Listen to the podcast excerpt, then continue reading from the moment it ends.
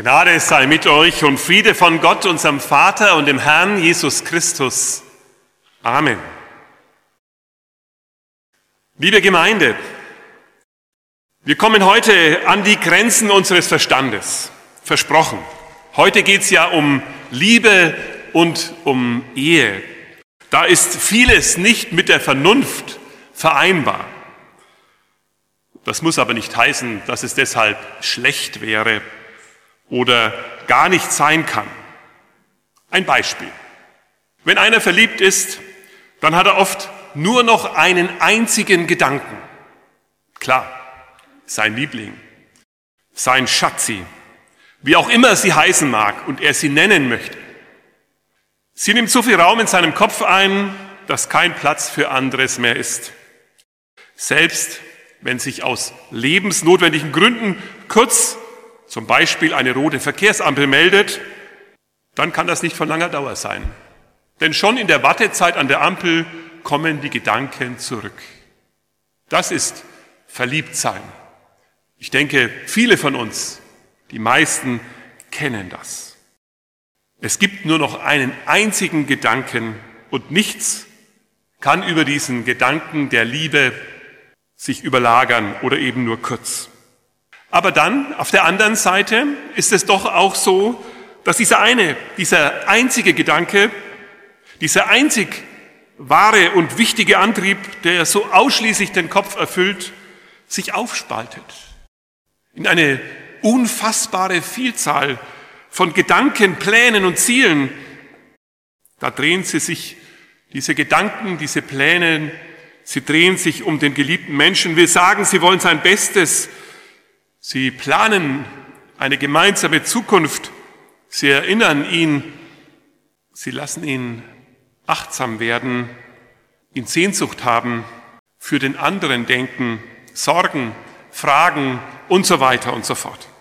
Genau von diesem tiefen Geheimnis und von diesem unfassbaren Wunder von einem Gedanken und unzähligen Gedanken lesen wir auch im Psalm 139.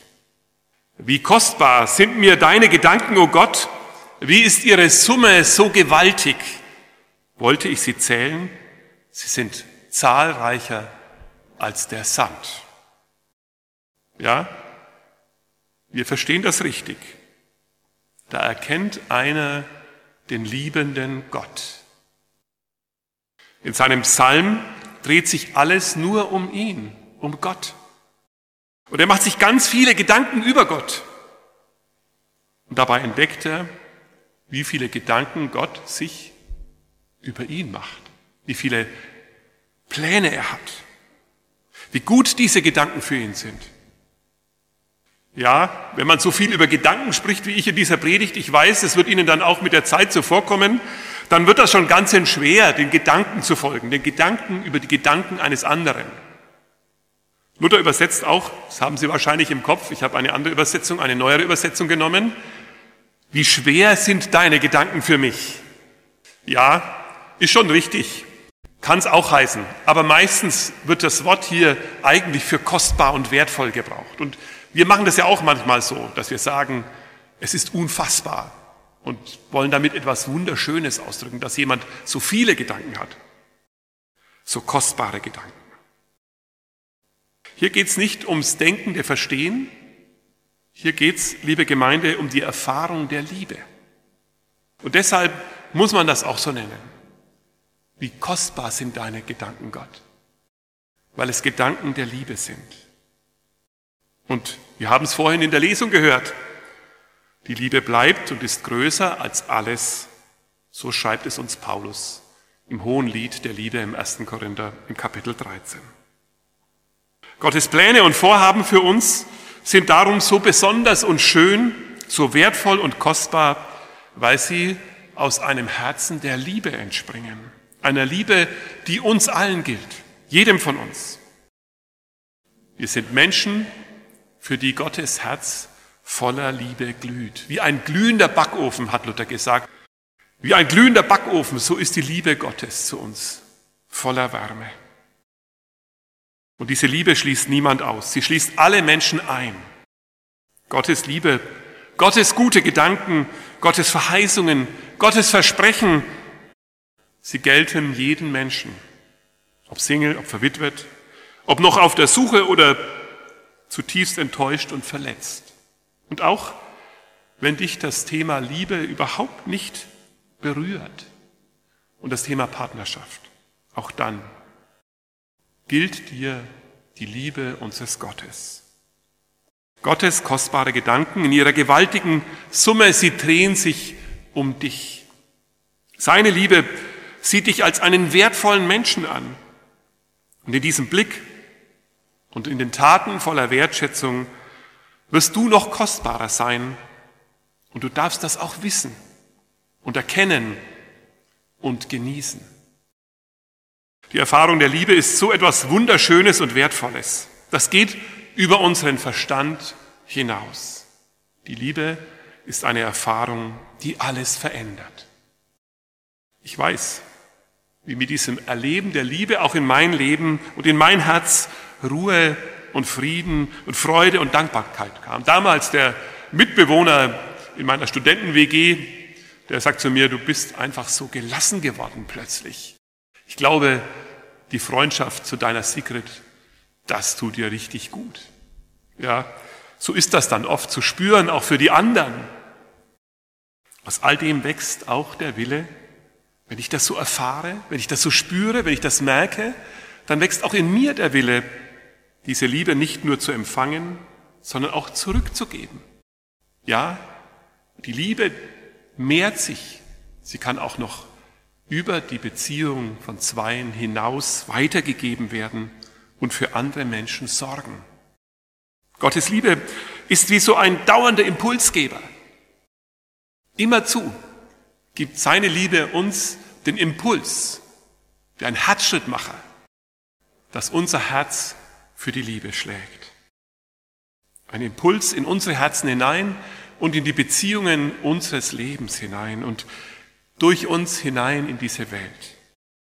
Ein Impuls, der uns zu liebevoll denkenden und handelnden Menschen machen kann und will. Selbst wenn wir die Liebe sonst nirgends erfahren haben, und das ist wirklich schlimm, und es gibt Menschen, die so leben müssen. Die sagen, wo habe ich denn Liebe empfangen dürfen? Wie soll ich denn Liebe geben können, wo ich so durstig bin, selbst Liebe zu empfangen? Gott will, dass du weißt, sein Herz der Liebe schlägt für dich. Du sollst seine große Liebe spüren und erfahren und den Frieden und die Ruhe, die diese Liebe in dein Herz bringt. Ich bin Gott dafür wirklich dankbar, dass das seine Liebe auslöst und immer wieder auslösen will, in meinem und in eurem, in unserem Leben.